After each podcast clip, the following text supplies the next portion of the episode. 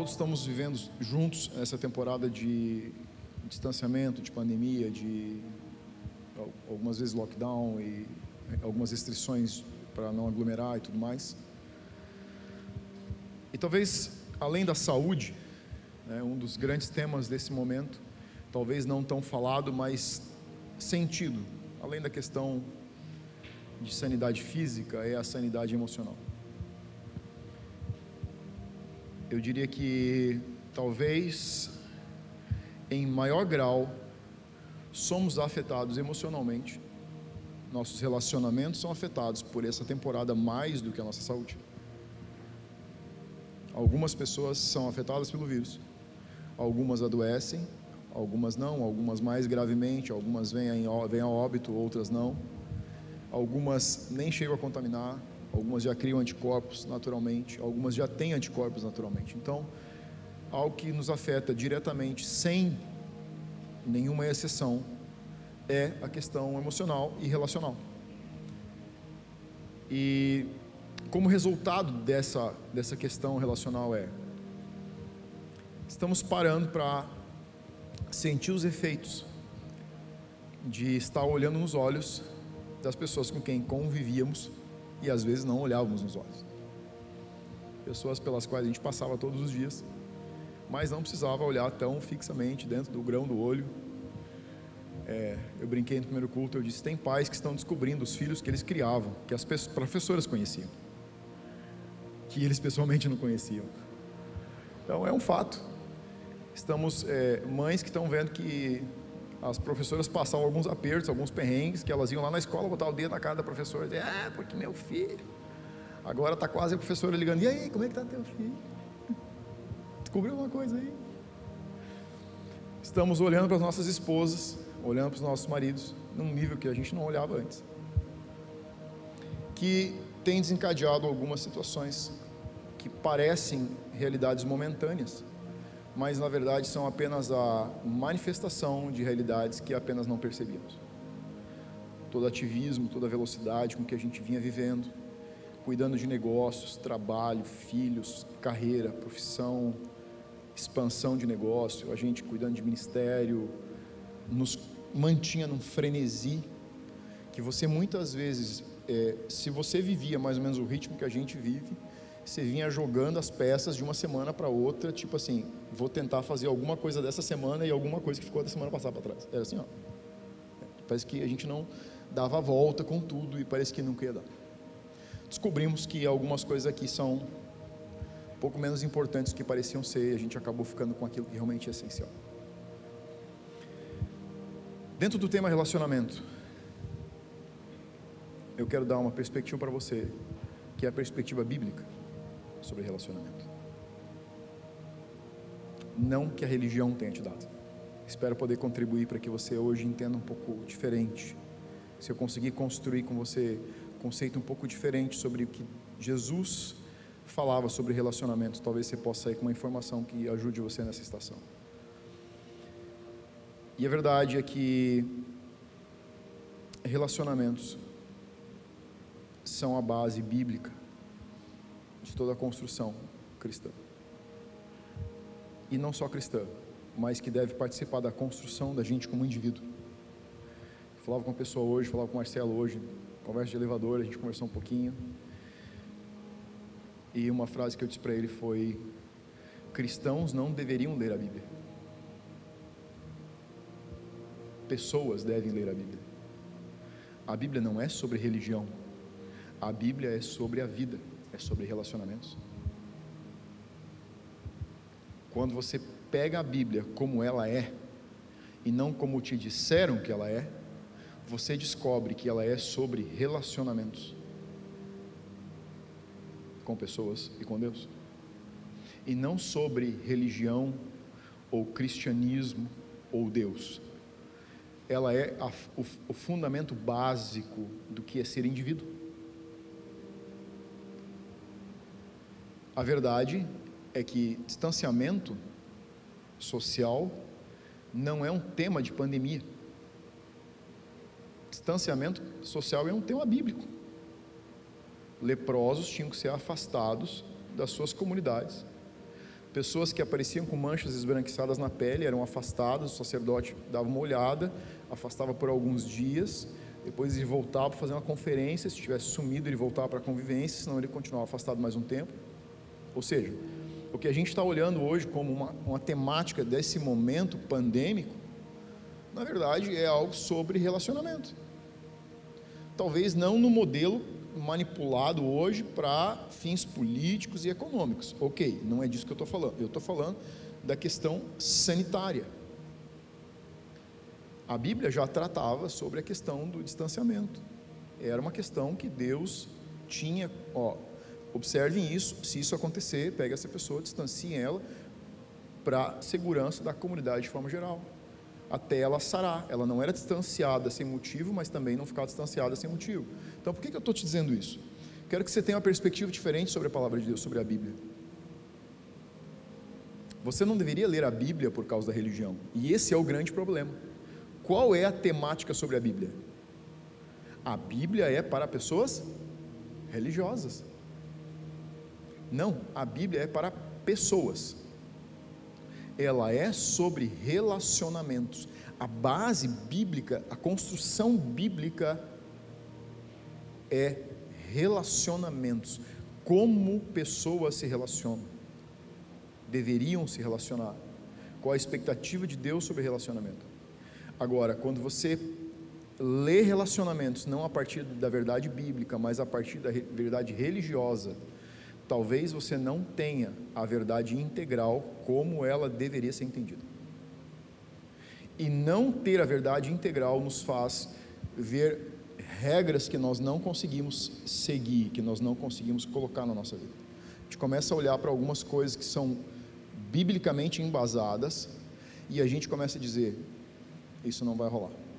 Eu não consigo viver isso, eu nem quero viver isso. Isso não, pode, não vai dar para fazer isso. Não, não dá para inserir isso no meu contexto de vida porque são verdades que muitas vezes são tiradas do contexto de base, ou seja, eu tiro o contexto aplicado onde foi o ensino estabelecido, então eu tenho uma verdade reduzida, e a verdade reduzida eu transformo numa regra. Toda verdade reduzida transformada em uma regra se torna uma lei, toda lei é quebrada. Você não consegue seguir a lei. O ser humano não foi feito para seguir a lei. Ele foi feito para obedecer lá no jardim. Pós-jardim, nossa construção é para quebrar as leis. Sim ou não? É consequência do pecado. Se você lê uma vez a história do homem na saída do jardim, você sabe que pós-jardim a polaridade inverteu e a nossa essência que antes era viver para estar na presença de Deus, agora é viver pós-pecado, é quebrar regras. Se você tem ou teve filho pequeno, você sabe que a essência da criança é quebrar as regras. Diz um não para ver o que, ele, o, que ele, faz. Qual a primeira palavra que ele reconhece e não quer obedecer? Diz que não, não mexe nesse negócio da mamãe. É igual você botar uma luz piscando em cima. É, a mão dele vai lá. Por quê? Porque a essência de quebrar as regras está lá dentro. Porque Deus nos construiu para que a gente tenha entendimento e não siga cegamente regras que trazem verdades reduzidas. Você está entendendo o que eu estou querendo te dizer? Jesus não trouxe um novo evangelho, ele apenas considerou o que as pessoas pensavam. Os mestres da lei traziam o que? Regras. Jesus disse que nem eles mesmos conseguem carregar. Aí Jesus vem e diz para as pessoas: O que vocês pensam? O que dizem as pessoas sobre mim? O que vocês dizem sobre mim? O que ele está fazendo? Ele está considerando o pensamento, a capacidade intelectual do indivíduo. Você tem uma capacidade intelectual com a qual você deve se relacionar com o que se chama de Bíblia, com a palavra de Deus. E quando você usa essa capacidade que Deus te deu, com o Espírito Santo, o Espírito de inspiração divino, você começa a sair de algo chamado religião, que é um padrão inferior de relacionamento. Nem é um padrão de relacionamento, é um padrão de obediência cega, que não pode te redimir, só faz você se sentir mais pecador. Diz para mim que você se sentiu mais santo uma vez que você leu os Dez Mandamentos. Você se sente pecador.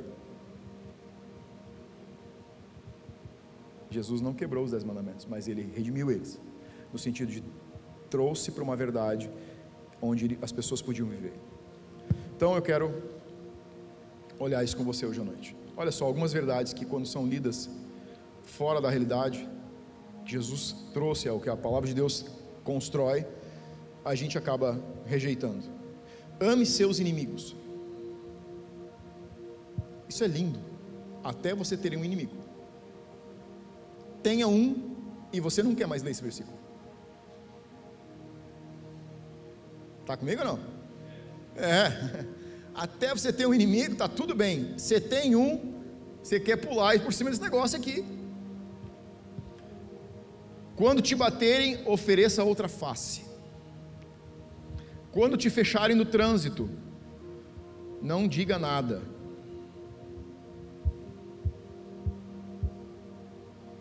Devia estar na Bíblia. Se pedirem sua capa, ofereça também a sua túnica.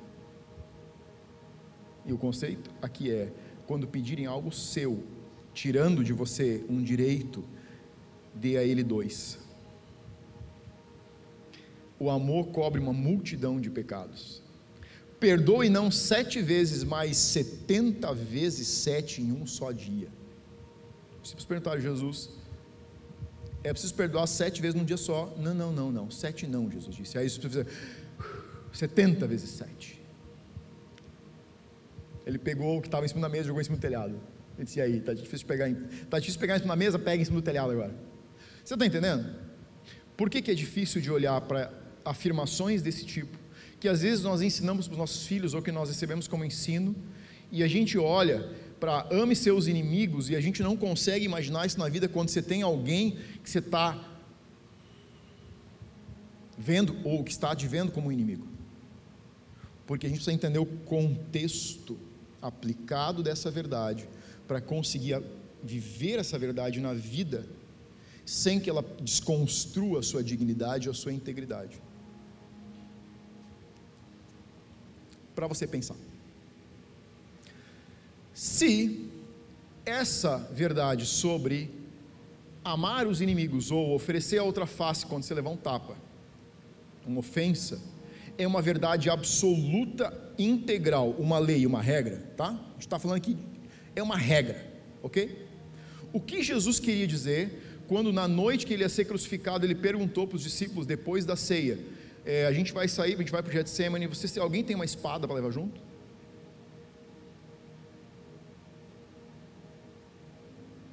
Alguém que está indo para aquele momento, sabe que está indo para a crucificação, qual a necessidade de levar uma espada junto?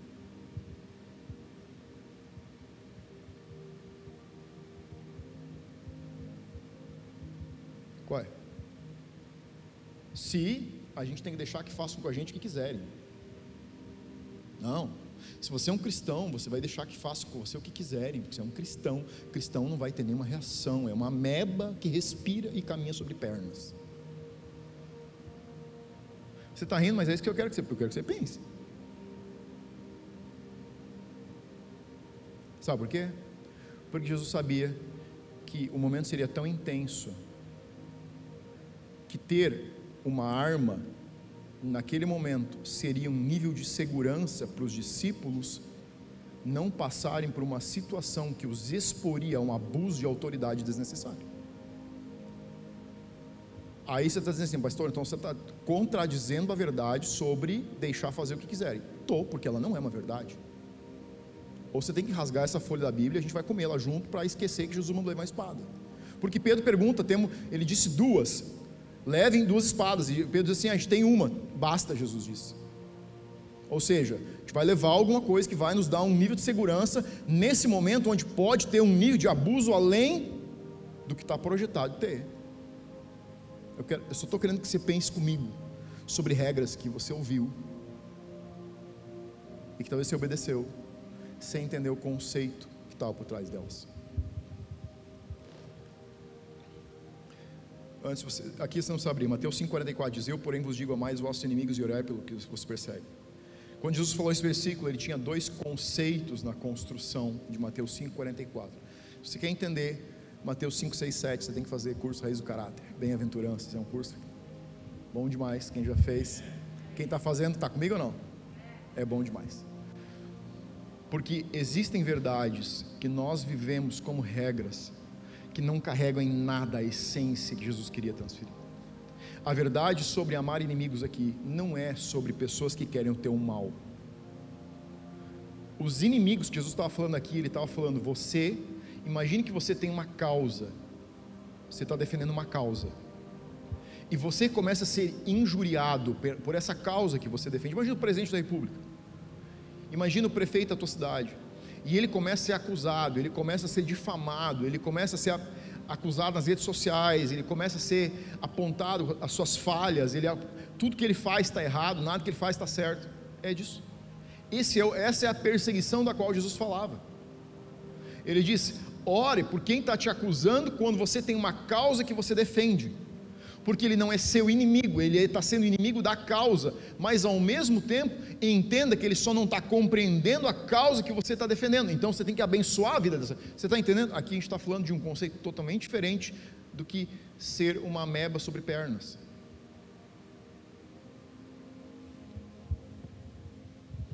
Abre comigo, Mateus 22, 34.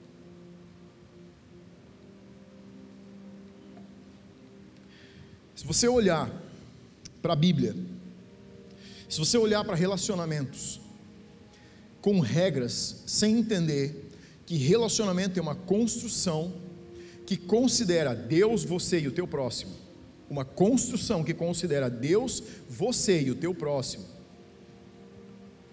ou você vai viver um relacionamento, ou você vai ver relacionamentos autodestruidores, ou você vai viver relacionamentos destruidores, tóxicos. Relacionamentos que desconsideram as três, os três aspectos que são Deus, teu próximo e a você, criam um ambiente de toxicidade que tem a autodestruição des, ou destruição do meu próximo. Um dos dois acaba quebrando, quando não os dois. Olha Mateus 22, 34, a gente vai entender. E eu quero compartilhar com você qual é a forma, qual é a maneira, qual é o modelo de construção de relacionamento saudável, onde, e eu quero que você entenda, tudo que Jesus ensinou tinha um modelo padrão que, se você seguir, você consegue alinhar para andar na mentalidade do reino, que é uma mentalidade superior à mentalidade desse mundo, ok? 22, 34 diz assim: o título é O Grande Mandamento. Aí diz o seguinte: Entretanto, os fariseus, sabendo que ele fizera calar os saduceus, reuniram-se em conselho. Então, vamos lá, uma paradinha aqui. você entender o contexto histórico aqui. Fariseus e saduceus eram dois times. Eles eram times políticos ao mesmo tempo que eles eram times de interpretação teológica fariseus tinham uma interpretação da lei, eles liam a lei com algumas interpretações teológicas, saduceus liam com outra interpretação teológica. Eles concordavam em alguns pontos, discordavam em outros pontos. Então são times que interpretam a lei mosaica, a gente está falando aqui de povo judeu, então a gente está falando num conceito de que a lei ou a religião, tá, nomear isso como religião, governa a nação. Então entenda algo quando diz assim, e os fariseus formaram um conselho, é porque eles reuniram um time de sábios que fazia a interpretação da lei, e eles iam vir escolhendo pelo menos uma pessoa para ser o representante. Eles não vinham todo mundo falando, como hoje em dia vem cinco pessoas e todo mundo falando ao mesmo tempo. Não, eles eram muito é, educados assim, nesse modelo, escolhiam alguém que ia representar o time. Agora, por que estou te dizendo isso? Você tem que entender que do, do outro, na outra extremidade, está Jesus com as pessoas, discípulos e pessoas. Para as pessoas que estão seguindo Jesus, os discípulos, ver esse time ou essa, esse grupo de pessoas vir significava um ambiente de muita opressão, porque a lei, toda a lei que regulava tudo no país está na mão desses caras todas as decisões de nível religioso e político são reguladas aqui, dentro desses dois times. Os mestres da lei interpretavam as leis bíblicas e comunicavam para o povo, e qualquer um que ferisse esses princípios podia ser condenado à morte. Então eu estou te levando para Páscoa, porque Jesus foi condenado. Quem foi que declarou Barrabás inocente e condenou Jesus? Esses dois times. Então isso aqui é antes da crucificação, mas existe uma tensão no ambiente quando Jesus está com as pessoas e essas pessoas começam a vir. Quem está com Jesus são pessoas simples, eles não interpretam leis, eles não têm voz, eles não podem nem falar com esses mestres da lei. Então se cria um clima de muita tensão. E eles vêm não para perguntar a Jesus, mas no versículo 2 você vê que eles vêm para experimentar. Diz assim: e um deles, intérprete da lei, experimentando-o, lhe perguntou: Mestre, qual é o grande mandamento da lei? O que Jesus está ouvindo aqui? Isso é uma pegadinha. O que os fariseus estão fazendo, querer, estão querendo aqui é provar que eles são melhores que os saduceus. Diz que os fariseus, ouvindo que Jesus havia calado, a versão original diz amordaçado, colocado uma máscara, uma mordaça, feito com que os saduceus se calassem e não tivessem nada mais para dizer. Ou seja, foi um embate sobre a verdade e os saduceus perderam não apenas a razão, eles perderam absolutamente toda a razão, tiveram que se calar. Ou seja, foi um nível de humilhação absurdo. Isso desafiou toda, todo o orgulho fariseu de dizer: nós não só vamos fazer uma pegadinha com Jesus, vamos mostrar que ele não é quem ele diz que é, como vamos mostrar para os saduceus que nós somos melhores intérpretes da lei. E aí você entende que você começa a ler a continuação disso aqui, você vai ver que esse aqui é o último embate de sabedoria, porque daqui para frente ninguém mais questionou Jesus sobre nenhuma verdade, porque daqui eles saem calados também mas eles estão querendo apenas armar uma cilada. E ele pergunta: qual é o grande mandamento da lei? Respondeu-lhe Jesus: Amarás o Senhor teu Deus de todo o teu coração, de toda a tua alma e de todo o teu entendimento. Só que Jesus continua. Ele diz: Este é o grande, lê comigo, e primeiro mandamento. O segundo, agora ele diz: semelhante a este. Qual foi a pergunta do fariseu? Qual é o grande? Qual é o maior? Jesus diz: Deus acima de tudo. Você precisa amar a Deus com toda a tua alma, teu corpo, teu entendimento, com toda a tua força. Mas Jesus continua, porque ele já entendeu a cilada. Os fariseus estão descaracterizando as pessoas. Eles estão dizendo: pessoas não importam, apenas a lei importa eles estão fazendo uma plataforma para que eles façam, possam fazer o que eles querem com pessoas. Jesus continua.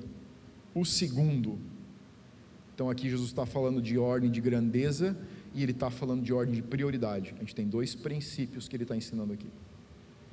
Semelhante a este, ele não disse que o primeiro não era grande, ele só disse que existe um semelhante, que é amarás o teu próximo como a ti mesmo. Destes dois mandamentos dependem toda a lei e os profetas. A pergunta do fariseu foi: qual é o mandamento? Jesus disse: não é sobre um mandamento, mas sobre dois. E isso define o que vocês leem da lei e o que vocês interpretam das mensagens proféticas. Você está entendendo o que está acontecendo? Ele está dizendo: toda interpretação, entre linhas, o que ele está dizendo é: toda interpretação que vocês fazem, desconsiderando o indivíduo, está errada. Porque é isso que eles faziam. Criavam leis que serviam aos seus propósitos e nem mesmo conseguiam seguir as leis que eles criavam. Ou seja, era tudo sobre eles, eles, eles, eles, independente das pessoas. Então, o primeiro ponto aqui é: existe um grande mandamento. Amarás o Senhor teu Deus de todo o teu coração, de toda a tua alma, de todo o teu entendimento. Então eu quero acrescentar, se você quiser anotar aí, Mateus 6, 21, que completa o pensamento que eu vou te dar agora. Porque onde está o teu tesouro, aí estará também o teu coração. A frase que eu construiria aqui é: aquilo que valorizamos tem poder de atração sobre o nosso coração. O coração determina as nossas emoções e as nossas emoções definem o nosso entendimento. Aquilo que você foca, aquilo que você ama, é aquilo que você vai, aquilo que você entesoura, aquilo que você valoriza, é para onde vai se inclinar o teu coração. É isso que Mateus 6, 21 está dizendo. Mateus 6, 21 está dizendo: para onde você quer deslocar seu coração, é só você colocar um tesouro. Aquilo que você disser, isso para mim é um valor, é aonde o seu coração vai se deslocar. Você não consegue estabelecer um valor e deslocar o seu coração para a posição oposta. Seu coração apenas responde aquilo que você declara ser o maior tesouro, aquilo que traz riqueza, aquilo que você considerar o que você daria a sua vida, aquilo pelo qual você não perderia. Seu coração apenas vai seguir seus tesouros. A Bíblia diz: a boca fala do que o coração está cheio. Então aí vai algo que você pode pensar sobre o que você fala. O que a tua boca fala? É isso você ama. O que você ama é o que você tem tesourado. Você não consegue mudar as suas paixões a menos que você mude os seus tesouros. Esse é o grande segredo da vida cristã. Se você fala de realidades naturais, se você entesoura sobre realidades naturais, é porque sua vida está presa no natural, é porque os seus tesouros estão aqui. Se você fala de realidades espirituais, se o teu coração bate, se a tua boca constantemente fala de realidades eternas, é porque é lá que está o teu tesouro. Você precisa entender algo: não há como amar o que você não valoriza. Amor é uma consequência. Amor é um resultado. Você não vai amar mais a eternidade, a menos que desloque os seus tesouros para a eternidade. Porque os seus olhos vão acompanhar os seus tesouros e o seu coração vai responder para onde os teus olhos estão olhando. Sabe qual é o grande segredo de amar mais a Deus? Desloque os seus tesouros para a eternidade. E seu coração vai acompanhar para onde você está olhando.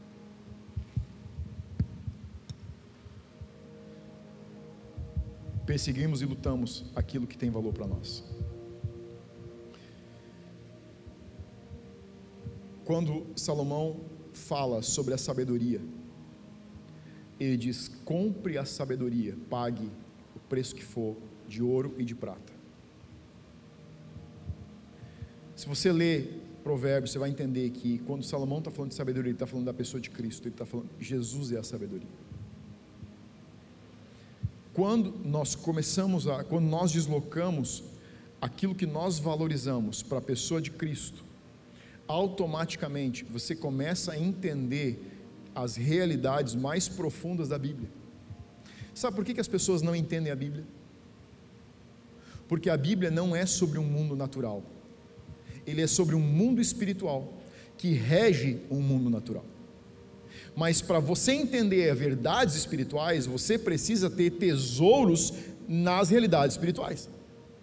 Olha o que Jesus disse: aquilo onde está, ame com seu coração, porque isso determina a sua emoção, e a sua emoção determina o seu entendimento.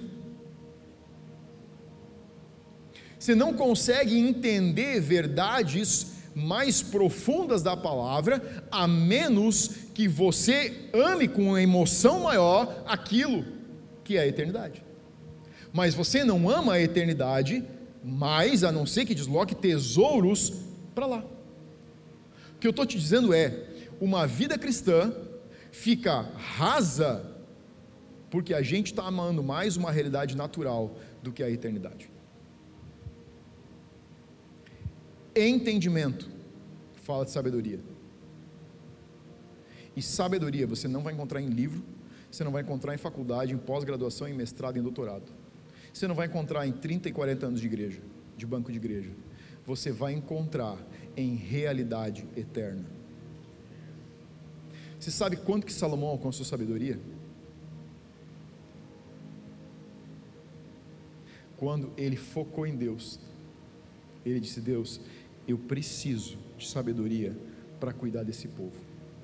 Deus, eu preciso de sabedoria para cuidar do povo. Deus, eu preciso de sabedoria para cuidar do povo. O que está acontecendo aqui? Ele está deslocando para Deus, para a eternidade, para uma realidade espiritual, o que ele precisa.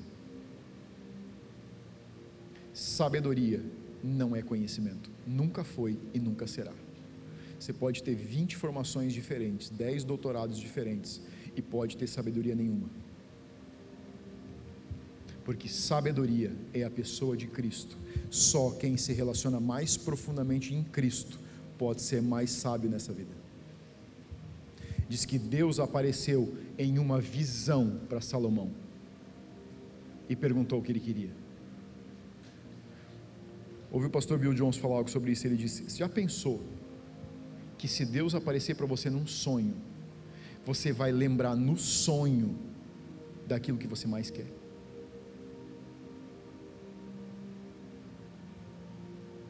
Sabe o que significa? Significa que enquanto você está acordado, você desejou, pensou, queimou tanto por aquilo, que aquilo ficou impresso na sua alma, que quando a sua consciência está inoperante, a sua alma continua exalando o seu desejo. Fala para mim, é assim que seu coração queima por Jesus? Se Deus aparecesse hoje para você numa visão, em um sonho, e perguntasse o que você quer, o que você pediria? Deus, eu tenho um problema. Ou será que estarei alinhado com a eternidade? Essa é a pergunta que eu tenho feito para mim. Número dois.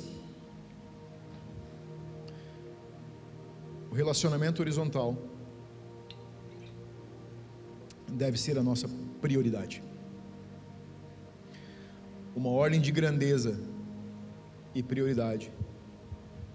Grande e primeiro. Relacionamento com Deus não é só ordem de grandeza, é ordem de prioridade. Jesus disse: Amarás o Senhor teu Deus acima de tudo e primeiro. Não é difícil convencer uma pessoa sobre a necessidade do relacionamento com Deus. É fácil. É fácil. É só esperar uma crise. Senta e espera a crise. Quando a crise bater, você vai lá e diz: Tenho a solução, Jesus. E o coração dele vai dizer: Você tem a solução? É Jesus? Sim. Então eu digo sim para Jesus. Esse não é o problema.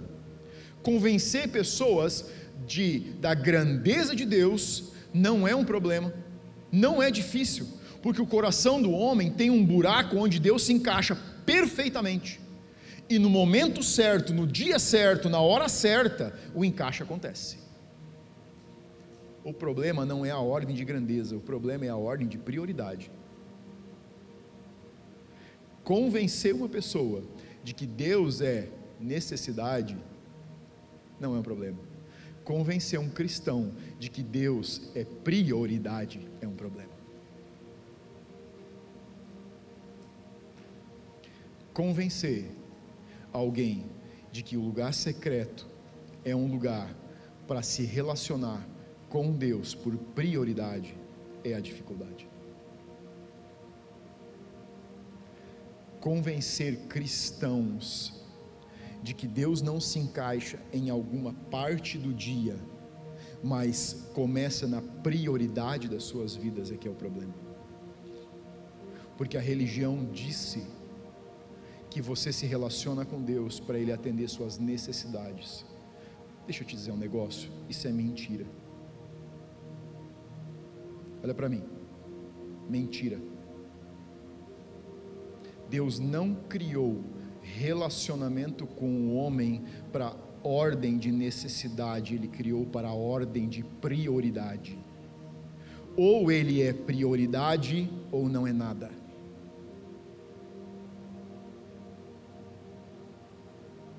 Lugar secreto não é lugar de assistencialismo. Está comigo ainda? Vamos mais um pouco. Paulo, apóstolo Paulo disse: Eu precisava dizer para vocês verdades sólidas, mas está difícil porque vocês ainda estão tomando leite. Sabe o que ele estava falando? O problema de vocês é assistencialismo. Porque o homem quer viver no assistencialismo. Pastor, o que é viver no assistencialismo? São comunidades criadas para me procurem para receber uma revelação de Deus. Sou o grande guru dessa igreja, eu te digo o que Deus está dizendo para você. Cada necessidade que você tem, você vem, eu oro com você e eu faço uma oração forte e tudo vai dar certo. Isso é uma mentira, isso não existe. Isso mantém as pessoas ou cria um ambiente de infantilidade e assistencialismo. Sabe qual é a segunda verdade? Lugar secreto pode se tornar a muleta do assistencialismo. Quando as pessoas vão para o lugar secreto para buscar alívio. Jesus disse: Venham até mim e eu vou dar alívio e descanso. Lugar secreto, tempo com Deus, onde você vai para aliviar da tensão, quando você tem um problema, onde você vai quando você tem uma emergência, onde você vai quando você tem uma necessidade, é assistencialismo. Não é relacionamento. Porque lugar secreto é lugar de descanso. Qual a diferença? Lid falou hoje de manhã, tivemos uma reunião incrível hoje de manhã. Qual a diferença? Alívio é quando você está muito cansado. Você senta cinco minutos, ou tira um salto alto as mulheres e diz assim: ai meu Deus, que alívio. Você tirou do pé, você sente o alívio, sim ou não? Não está descansada, concorda comigo? Você está aliviada. Tem muito cristão se relacionando com Deus em assistencialismo, buscando alívio onde devia buscar relacionamento, buscando alívio onde devia estar em descanso. Deus criou e chamou eu e você para viver em descanso e não assistencialismo. Essa é a verdade sobre você. Talvez você goste de igrejas que te digam mentirinhas. Nós gostamos de dizer a verdade, porque ela gera maturidade. Ah, a gente quer que você saia do leite, filho. Ó, eu vou contar uma história. Contei no primeiro culto, tá? É que é, é, meu histórico de eu sou pastor de igreja pela primeira vez, mas eu já sou filho de pastor, para quem não me conhece, então eu tenho algumas histórias meio do, ano, do, do tempo passado que eu carrego umas memórias meio dilacerantes. Eu vou de vez em quando compartilhar algumas, hoje eu vou te dar uma que eu quero que você lembre, porque a imagem não sai da minha cabeça, eu tinha meus 10, 11 anos mais ou menos. A gente foi para um culto no interior, na casa, uma casa muito simples, era um culto caseiro, assim, de evangelismo, e tinha umas famílias, duas, três famílias lá, e eu não, não lembro se era se eram os donos da casa ou se era uma das famílias que tinha vindo naquele dia. Eles tinham um menino ali, seus 7, 8 anos. Eu lembro que tinha mais ou menos essa idade, que ele, eu nunca era muito alto, então ele tinha mais ou menos a minha idade, mas era um pouco mais novo, dava para perceber. E começamos a reunião, eu, começamos não, meu pai começou a reunião, eu estava junto lá. E esse menino, em um determinado momento, pega uma bolacha, aquelas bolacha farinhenta, tipo bolacha Maria ou assim, e correu para o pátio. Ele correu um tempo no pátio, daqui a pouco ele entrou correndo. A mãe estava sentada mais ou menos assim, quase na minha frente. Ele entrou correndo, parou do lado da mãe, pegou a blusa da mãe, levantou para cima, botou a boca na teta e. Deu uma 5, 6 mamadas, largou, largou blusa, largou teta, seio tudo e saiu correndo. Cara, a gente tinha uns 7, 8 anos. Eu não sei se ele veio porque ele tinha sede ou se a bolacha tinha entalado. Eu sei que quando ele largou, desceu tudo, blusa e o resto. Eu sei que você está pensando na imagem, é terrível. Pensa que eu não, isso não apaga da minha mente, cara. Eu estou tentando é, proteger meus filhos de algumas coisas que eu vi que. Quase faço sinal da cruz aqui. Mas eu quero que você pense nisso. Porque às vezes a gente está entalado com a bolacha. Corre lá, dá uma mamada e larga fora. Você pensou, eu não precisava dessa. é, eu sei, mas você não vai esquecer mais. Sim ou não? Eu sei. Eu também não consigo esquecer. Você está entendendo o que eu quero te dizer? Sabe, às vezes a gente está nesse frenesi e não percebe que a, a vida está virada, ela não está andando na direção de um amadurecimento, porque simplesmente nós não estamos fazendo a nossa parte em entender que o lugar secreto, a posição de Deus, não vai servir até nós por causa da nossa necessidade, mas nós precisamos entender de nos deslocar para o lugar da prioridade. Você está entendendo? Deus não vai vir para atender sua necessidade porque Ele enviou o Filho pelas necessidades para que você agora pudesse fazer uma ordem de prioridade. Enquanto a gente não colocar esse negócio em ordem de prioridade, o resto da vida não se ordena. O resto da vida não vai para o lugar. Porque primeiro eu ordeno aqui, e quando eu ordeno aqui, tudo começa a se ordenar.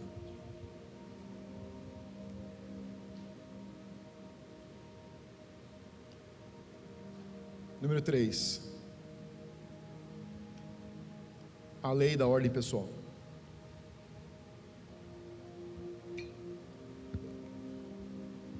Volta comigo no versículo 37. Presta atenção em algo. Versículo 37. Respondeu-lhe Jesus: Amarás o Senhor teu Deus de todo o teu coração, de toda a tua alma, de todo o teu entendimento, e esse é o grande e primeiro mandamento.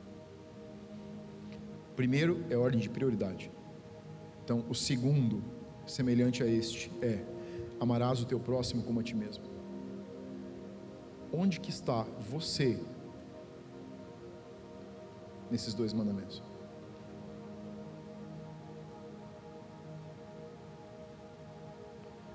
ou Deus não se importa com a gente individualmente,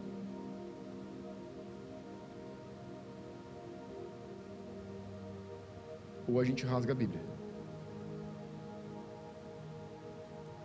Vê se você se encontra aí. Onde está você? Primeiro e maior, Deus.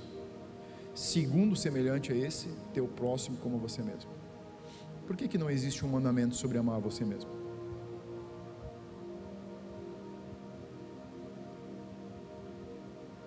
Porque seria egoísmo,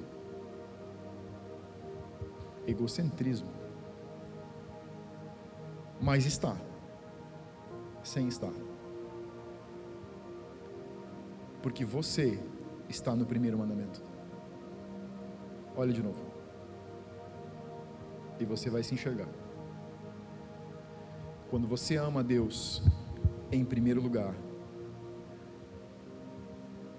você vive o que a Bíblia diz. Deus disse: Você não consegue me dar nada sem que você receba integralmente e muito mais do que aquilo que você me entrega. Yes. Está comigo? Todo relacionamento, todo tempo que você investe em Deus,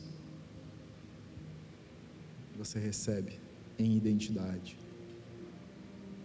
em integridade, em verdade sobre você mesmo. E porque você se relaciona com Deus e recebe dele, você pode se relacionar com o teu próximo.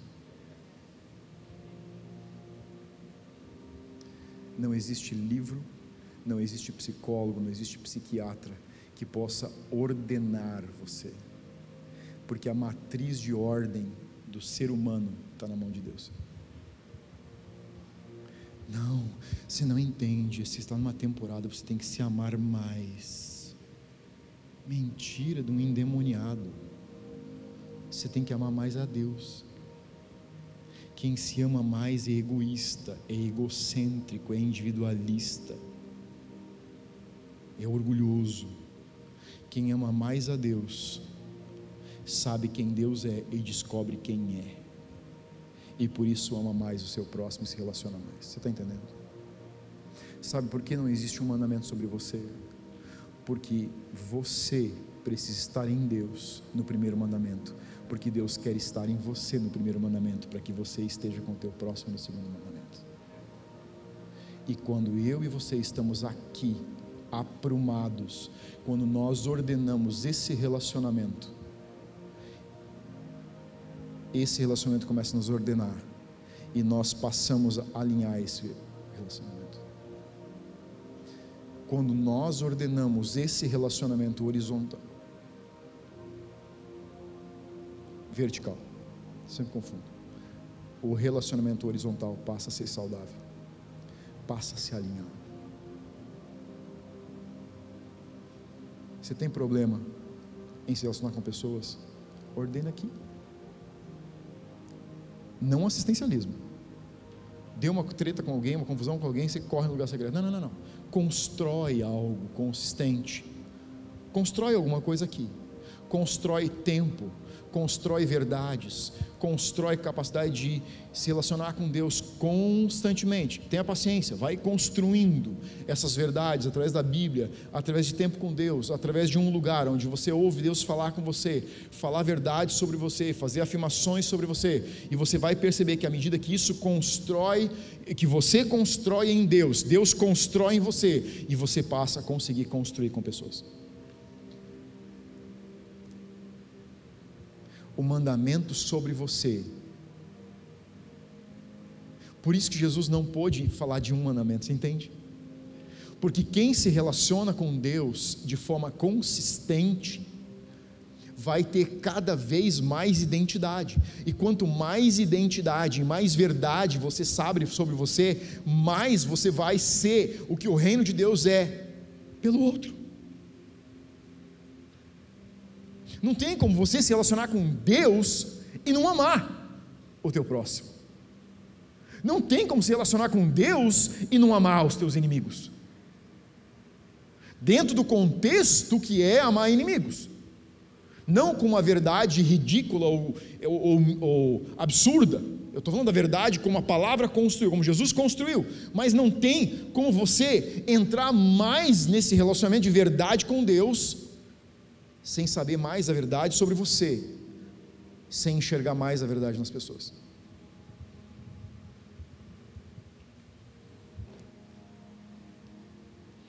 Toda falta de ordem interior se manifesta em ordem exterior, em desordem exterior.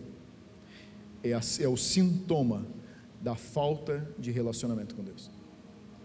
Toda falta de ordem interior se revela em desordem exterior. Toda desordem relacional é apenas a manifestação de uma desordem interior que é resultado de falta de relacionamento com Deus. Não é de culto que você constrói relacionamento. É de construção. É ser de construção, não ser de culto. Embora culto seja importante, ele estica você para uma realidade que você não tenha pensado mas é no secreto que você pega essa realidade que você não pensou e você usa ela para construir algo pessoal.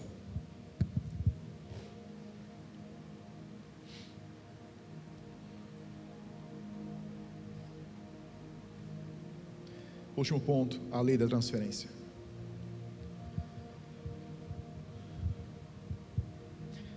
Quando nos relacionamos com outras pessoas sem um relacionamento verdadeiro com Deus, não amamos verdadeiramente.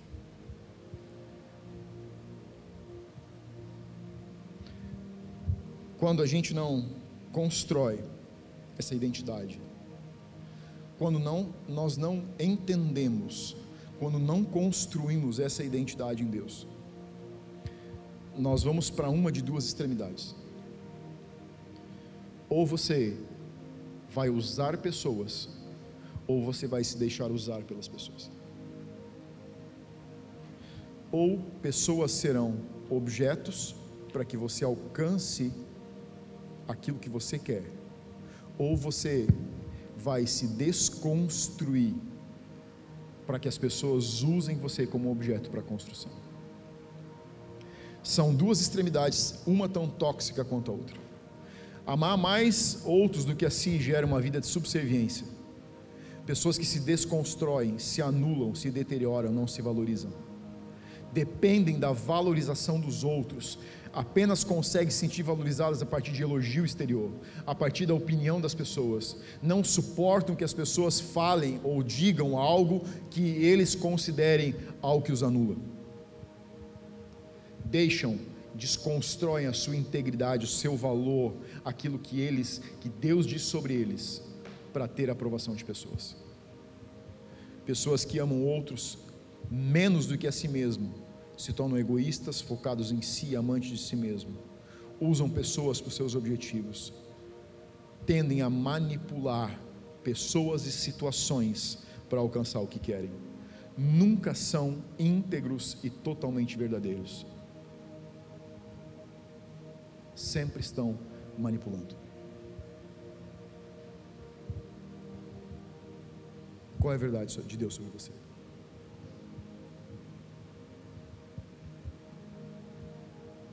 Qual é a verdade de Deus sobre você? O que Deus diz sobre você?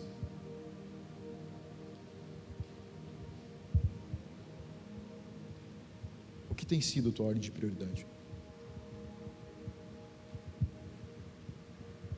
Onde estão os teus tesouros? Do que a tua boca tem falado? Que verdades você tem acreditado? Que fatos têm modulado o que você pensa sobre si, sobre Deus e sobre as pessoas? Você tem desconstruído pessoas ou você tem se desconstruído? São as perguntas que eu quero que você faça.